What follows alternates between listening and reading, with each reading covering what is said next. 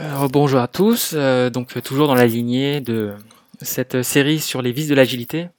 Euh, on, va, on, va rentrer en fait crescendo dans la technique, en fait, dans l'aspect technique en fait des choses, et, j'ai envie d'introduire un sujet qui me semble important.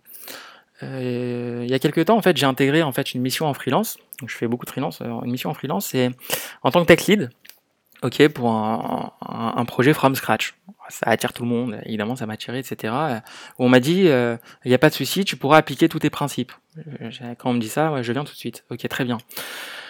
J'arrive vers le mois de, de juin, etc. Et, et donc on profite pour découvrir le produit avec le, product manager que j'avais et le client carrément en direct en fait. Et, donc il y, avait personne dans l'équipe, hein. j'étais le seul hein, pour l'instant. Et, euh, et, donc au final, euh, juin, juillet passe, on arrive en août et, là j'ai un petit entretien avec le product manager qui me dit euh, bon, écoute Michael, là tout le monde part en vacances, donc on était censé commencer les développements maintenant, mais il y a un problème, c'est que les architectes euh, sont pas là, et c'est eux qui valident les technos qu'on utilise dans le groupe, etc. pour chaque projet. Euh, donc c'est un grand groupe. Hein. Euh, bah, ça va être compliqué du coup de commencer. Alors je sais pas, je sais que toi t'es là, là, tu prends pas de vacances. Je fais non, je viens d'arriver. Ah d'accord. Bah je sais pas ce que tu pourras faire. Hein. On a les user stories, on, a tout, hein, mais là je sais pas parce qu'avant de coder, j'imagine faut faut donc être sûr des technos qu'on va utiliser dans le projet. Et, ça, sans les architectes, on ne peut pas le savoir. Euh, euh, ça va être du Java, ça va être euh, du côté JavaScript pour le front et, du Java côté back. Java, on est sûr, mais tout le reste, on ne sait pas. Est-ce qu'on va faire du Spring Boot ou est-ce qu'on va faire du Play? Alors moi, je connais pas trop les, ces termes, Michael, mais mais en tout cas, c'est ce qui se discute autour. Il y a tout un, un conflit là-dessus. Est-ce qu'on fait du Play Framework ou du Spring Boot? De l'autre côté, est-ce qu'on fait du Angular ou du React ou du Vue, etc. Donc, je préfère qu'on attende en fait et et, puis voilà, donc on, commencera le, sprint euh, quand ils arriveront. Euh, et là, je leur dis, mais enfin, je lui dis, mais je, je vois pas je vois pas le rapport en fait. Enfin, qu'est-ce qui empêche de commencer le sprint maintenant en fait? Bah, on n'a pas les technos. Je fais d'accord. Euh, alors moi, j'ai une vision complètement différente de ce que vous avez pu entendre peut-être par le passé, mais les technos sont un détail dans un projet. Euh, pardon? Bah, il faut bien que pour faire un front, faut bien, faut, faut pour, pour, coder toutes les user stories, euh, faut bien un framework, Angular, React, euh, faut bien un, client, Spring Boot, Play, etc., des API REST, etc. Je fais non? Bah non. Bah comment tu veux faire alors? Mais c'est un détail. Je, je, simule tout ça en fait. bah attends. Alors on prend un exemple. Attends. tu prends par exemple le côté Java. si t'as pas de techno, tu fais comment? Bah je code tous mes use cases déjà tous mes use cases, toutes les règles de gestion, etc., je les code sans, sans outils. Ouais, il faut bien une base de données, tiens, hein, t'as pas de base de données, il faut bien la base de données. Et la base de données, c'est les architectes qui la valident. Il faut monter euh, euh, donc euh, les serveurs adéquats pour le projet, etc. Il y a des choses à faire. Et dans le sprint, on aura besoin d'une base de données. C'est un trombinoscope à afficher, on a besoin d'une base de données. Bah non, je la simule ta base de données. Mais comment tu fais ça? Bah en mémoire. Ouais, mais c'est... non, Michael, rentre pas là-dedans, parce que quand on aura les, bases de données, euh, il faudra migrer là-dessus, ça va casser tout le code. Je fais, bah non, justement. Le principe, c'est de pas casser le code. Bah, je comprends pas. Michael, je comprends pas. Euh, les technos sont là, c'est fait pour être utilisé. Si tu me dis que tu vas faire différemment et qu'après, euh, tu n'auras pas d'impact, moi, je comprends pas. Bah, écoutez, ça s'appelle l'hexagonal architecture. Quoi?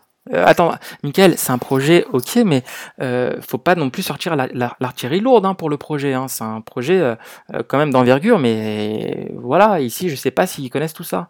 Je fais écoutez, c'est un mot peut-être sorcier, mais vous inquiétez pas. Le mot, c'est juste découpler. Découpler le cerveau d'une application avec les technos autour. je veux bien, mais d'accord, mais Angular, tu fais comment, comment Comment tu vas afficher quelque chose?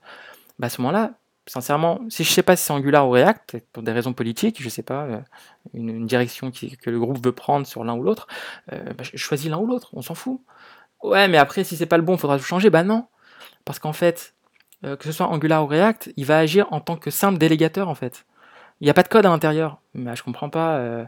moi, les développeurs que je connais, j'ai un petit peu de notion technique.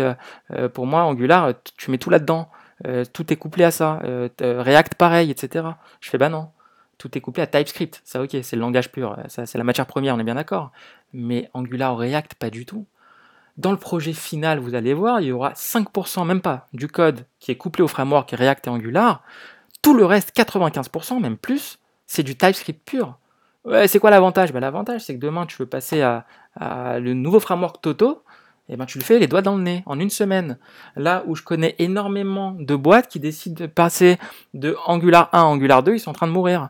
De, Angular 2 à Angular 6, ils sont en train de mourir. De React à Angular, encore pire. Euh, ouais, mais ça va coûter plus de temps. Ben non, ça va coûter moins de temps.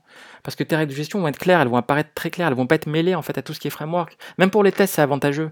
Parce que quand tu vas utiliser, quand tu vas vouloir tester ta logique métier, le cerveau de ton appli front, bah, euh, je suis désolé, j'ai pas envie de me coupler aux exigences de chaque framework. Et, Dieu sait qu'elles sont, euh, euh, elles sont très chiantes.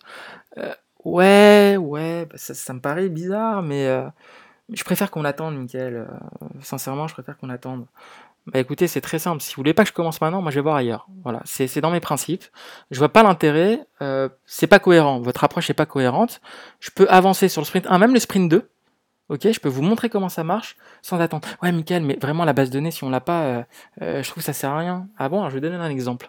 Combien de fois vous avez connu de projets, ok, où lors des délits, il y a un développeur ou mille développeurs qui vous disent, euh, bah écoutez, on a un gros problème, c'est qu'on peut pas coder aujourd'hui parce que la base de données elle est pas up. Oh, toujours la faute des DBA, hein, elle est pas up.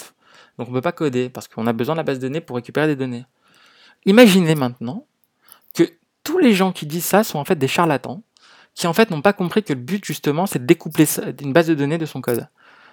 Euh, attends, tu vas un peu fort, Michael, là, parce qu'il faut quand même. Euh, euh, enfin, c'est quand même chaud. Enfin, c'est une pratique quand même connue du monde entier. Je suis d'accord. Moi, sincèrement, je préfère largement quand j'ai une démo à faire au client. Et en général, c'est un client VIP, etc. Si la base ne marche pas, c'est pas grave. Je lui montre quand même avec un jeu fictif des données qui sont en mémoire, en fait. ouais, mais il faut le créer, tes données en mémoire. Mais non ce sera le même jeu de données que si j'avais une base de données, pour les exemples et pour les démos. Ah, ouais, je vois, l'idée, je vois l'idée, je vois l'idée. Euh, euh, t'es sûr que je vais pas faire un rapport qui explique un peu tout ça avant? Parce que ça a l'air compliqué Non, non, non, je vais vous montrer parce que j'ai rien à faire de toute façon pendant ce mois-ci. Donc je vais, je vais vous montrer par un exemple. Je vais vous faire le sprint 1 et sprint 2. C'était ce qui était convenu à la base. Si on avait les architectes qui disaient, qui étaient présents, c'est qui était convenu. Ok. Bah, je vais commencer le sprint 1 et sprint 2 sans base, sans framework, sans rien du tout. Et vous allez voir le résultat me laisse faire, j'ai eu de la chance. Sprint 1, Sprint 2, ils reviennent, prototype. Waouh eh, Mais c'est génial euh, Mais en fait, euh, on n'y voit que du feu. Euh, on ne sait même pas qu'il n'y a pas de techno. C'est l'avantage. C'est l'avantage. Dans un logiciel, si dans un projet agile, si tu commences à te concentrer sur les technos et à te dire que ce projet, tu le définis par les technos, ouais, c'est un projet Spring Boot, ouais, c'est un projet Play, ouais, c'est un projet Angular, c'est que, que tu vas dans le mur tout de suite en fait il faut définir un projet par ses use cases. Bah, en fait, c'est une application euh, qui va euh, concentrer un, euh, un, référentiel de voiture à louer. Voilà, c'est quelque chose avec des termes logiques, etc. Les technos, on s'en fout. C'est un détail. C'est un détail. Moi, si demain j'utilise une librairie de mail, j'ai pas envie de savoir quelle librairie j'utilise. J'ai envie d'avoir une notion de publisher, ok Une publication, c'est conceptuel dans mon code, et derrière, je lui branche ce que je veux. C'est ça l'hexagone d'architecture. On lui branche des adapteurs, comme des prises. On lui branche et on dit, bah tiens, des plugins. Bah tiens, là, à un moment, tu vas, tu vas travailler avec Java Mail. C'est une librairie, la meilleure librairie pour, pour les mails en Java. Bah maintenant, tu vas travailler avec MailChimp. Tiens, c'est, ça, c'est une API euh, super sympathique sur Internet. Euh, etc., etc. Bah, ouais, Michael, mais c'est, euh, y a pas on perd pas un peu l'avantage On perd un peu l'avantage. je vous donne un, un, une petite astuce pour comprendre ça. Imaginez maintenant que vous codez un envoi de mail, il n'y a pas de souci. Et là, le développeur, il livre, et en recette, c'est testé. Et en recette, manque de bol, on teste une feature, et elle envoie un mail, mais un vrai mail, au vrai client. Avec marqué test coucou. Qui n'a jamais connu ça? Un test coucou envoyé au client. La honte totale. Bah, bah, imaginez, parce que le problème, c'est que le code est couplé à l'envoi de mail. Il ne connaît que l'envoi de mail, il le connaît directement, il, sait qu'il parle à Java Mail, qui est l'API de, l'envoi de mail. Imaginez qu'il parlait à un publisher. Et que pour tous les tests de recettes, en fait, il va carrément utiliser un fake de mail. Il va juste marquer dans la console, j'ai envoyé le mail, par exemple. Imaginez ça. Ça suffit pour tester, bah, tu regardes, il t'affichera à l'écran, vous avez reçu un mail, par exemple, ou ce que, vous voulez, mais c'est pas un vrai envoi de mail. Bah, plutôt que de mettre des if dans le code, euh, if, je suis en recette, alors je fais ça, sinon je fais ça, on découple. et on joue avec l'inversion de dépendance pour justement que le code ne sache pas à qui il a affaire comme implémentation. Donc à quelle implémentation il a affaire. Que ce soit des mecs, que ce soit des push de notification, que ce soit tout, il ne, le saura pas. L'hexagonal architecture a révolutionné.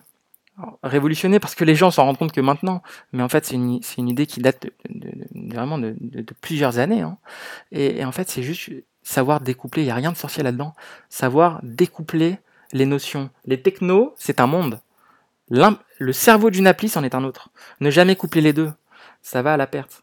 Parce que tout souvent, des projets qui demandent, oui, on aimerait migrer euh, de, Spring Boot à Play, s'il vous plaît, Play Framework. On nous a dit du bien là-dessus, on aimerait migrer. Bah, je suis désolé, mais là, quand on voit l'application, c'est pas possible. Euh, pourquoi? Parce que toute la logique de l'application est couplée à Spring Boot. Donc, si vous voulez passer sur Play, autant tout réécrire, en fait.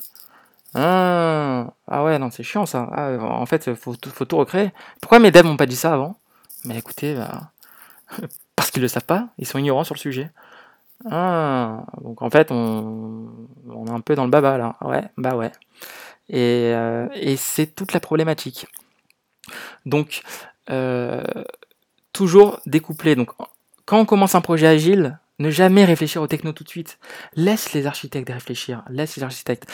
Oncle Bob, qui est connu dans le jargon, qui s'appelle Robert C. Martin, américain. Il dit une phrase que j'adore. Il dit c'est quoi un bon architecte? Une bonne architecture. Une bonne architecture, c'est une architecture qui te permet de remettre à plus tard les décisions d'implémentation technique, les choix des technos. Voilà. Quand tu découples, tu peux réfléchir, tu peux plugger plus tard la bonne implémentation. Ça laisse du temps de réflexion, ça laisse aussi un énorme avantage, c'est de se rendre compte au fur et à mesure, plus tard dans le logiciel, les use cases, etc., plus dans les sprints, plus tu te dis, mais en fait, euh, on n'a pas besoin de base de données. Elle nous coûte un million d'euros à l'année, on n'a pas besoin de base de données. Euh, on a peut-être besoin en fait stocker dans des fichiers flats en fait, des fichiers sur disque dur. Ah, ce serait bête en fait de coupler tout le projet à une base de données dès le début. Après, tu veux changer ça, t'es mort, tu peux pas. Ah, euh, nous, on aimerait passer sur MongoDB. Tiens, on est en SQL. Est-ce que c'est possible, messieurs les développeurs? Bah non. Pourquoi? Parce que tout est couplé. Ah, les requêtes sont en dur, les trucs, etc. Euh, tout est couplé. Euh, mon service dans l'application, c'est qu'il parle à un DAO SQL. C'est mort. Ça marche pas. donc, qu'est-ce qu'il faut faire en fait pour MongoDB? Bah, comptez 6 mois, messieurs. Et encore, c'est pas sûr que tout marche. Ah. Alors, quelqu'un de découplage, mon application, elle parle à une sorte de persistance, mais elle sait pas quoi. Ça peut être en mémoire, ça peut être en SQL, ça peut être en MongoDB, etc. Et là, euh, euh, et, là, demain, on apprend qu'il faut passer sur Neo4j, une autre type de base de données. Et ben, ça se fait en un clin d'œil. On, crée un plugin qui est externe à l'application. Donc déjà, on ne touche pas à l'application. Déjà, elle, elle est safe. Surtout si on y a des tests, il n'y a pas de souci. Donc après, on plug l'adapteur et c'est terminé. Une semaine versus six mois. Faites le calcul. Donc la première personne qui me dira que les hexagonales architecture coûtent en argent et en effort, sincèrement, c'est qu'elle n'a pas compris ce que c'est. Et j'insiste là-dessus, c'est que le premier vice en agilité, c'est de se concentrer sur les technos. Alors évidemment, c'est un peu jouissif pour un développeur de se dire ah je vais choisir ça et puis je vais prendre ça, etc. Choisissez juste le langage de programmation, mesdames, messieurs. C'est tout. Tout le reste, c'est un détail. Si tu fais du Node.js, ne choisis pas Express tout de suite. Attends un peu. Attends un peu laisse passer. Ou choisis-le, mais te, ne mets pas de logique là-dedans. Comme ça, tu peux le virer quand tu veux et mettre autre chose à la place. Voilà.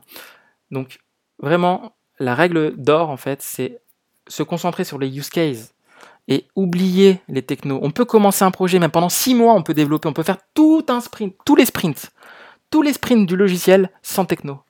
Ça existe. Sans, vraiment avoir un couplage fort aux techno.